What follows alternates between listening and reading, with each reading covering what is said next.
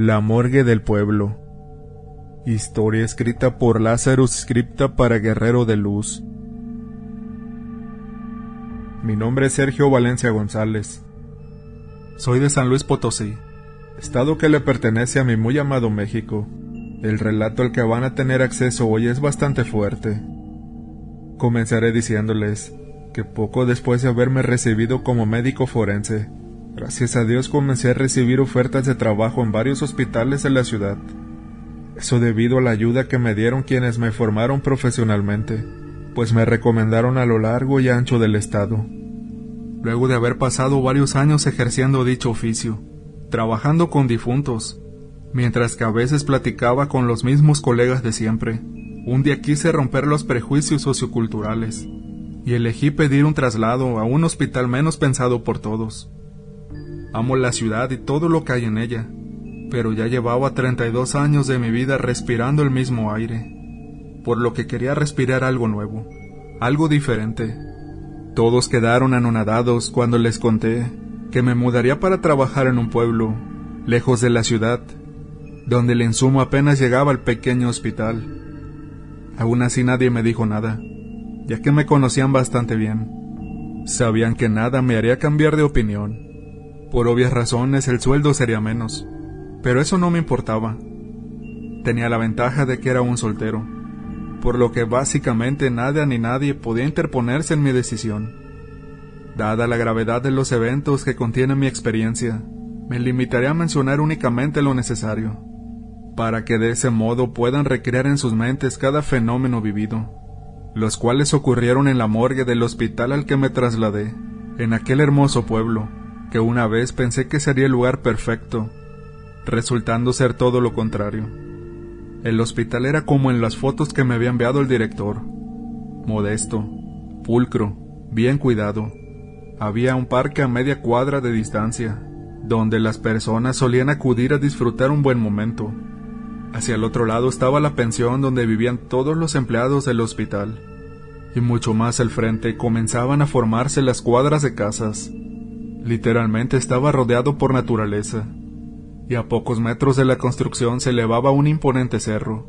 Ni más ni menos allí eran donde estaba mi lugar de trabajo, la sala de la morgue, casi pegado a este.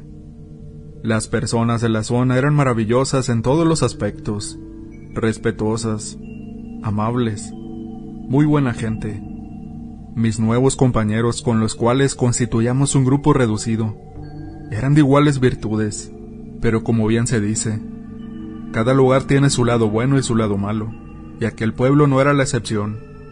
Por más que la población no era tan numerosa, las hectáreas que rodeaban la zona rural eran trabajadas por algunas empresas que abastecían de una gran fuente de trabajo, motivo por el que también empleaban personas de otros lados.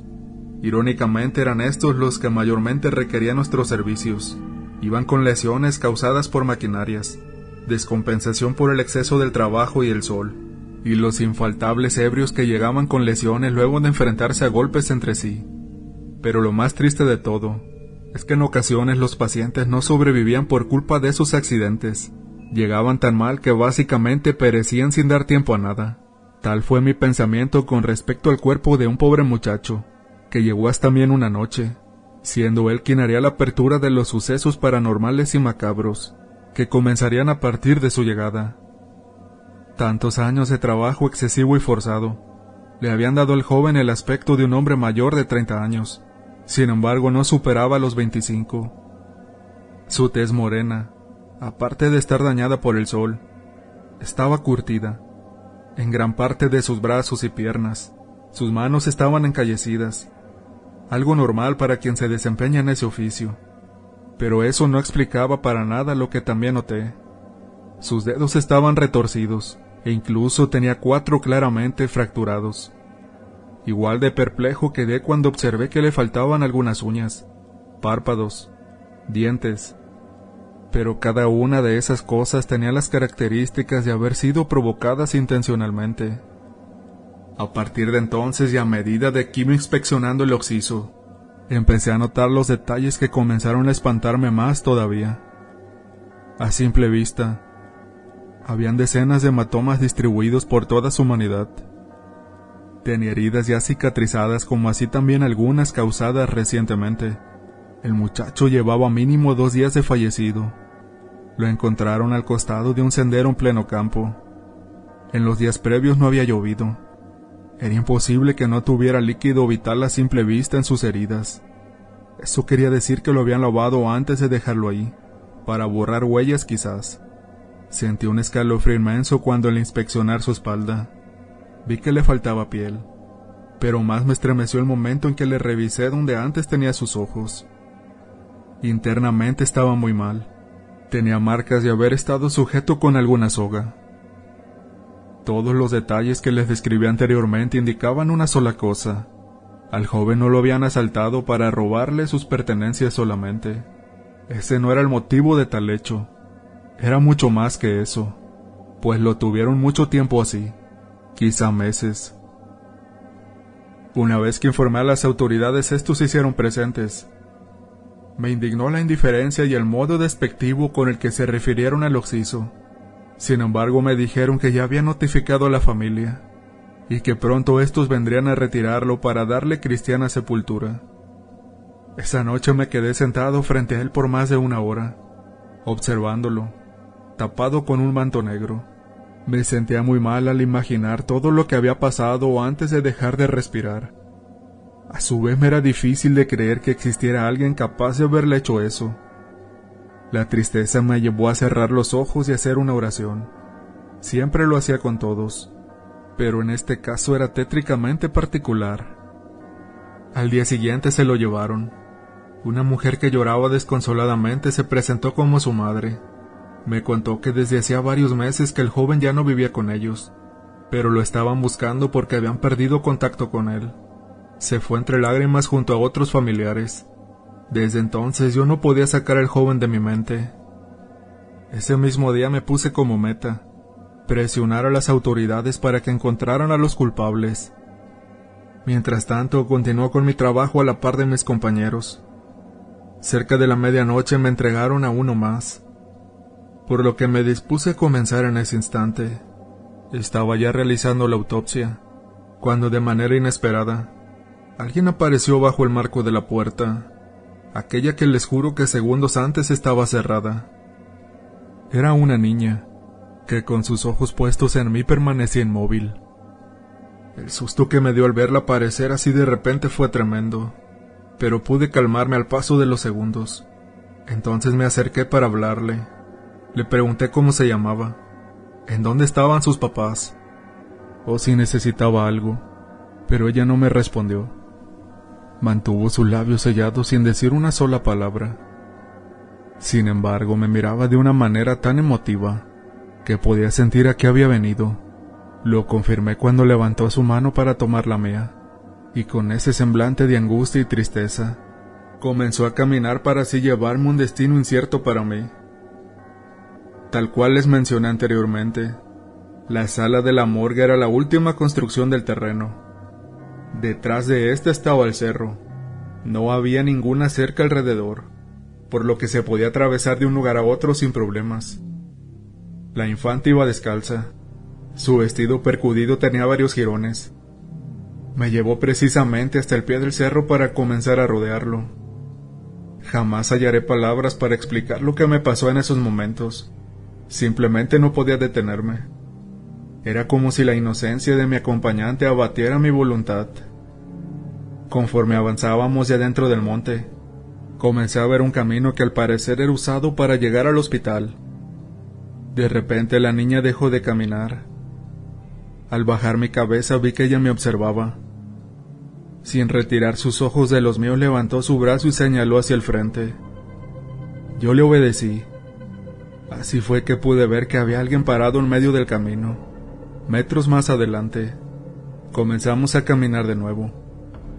Estaba muy oscuro.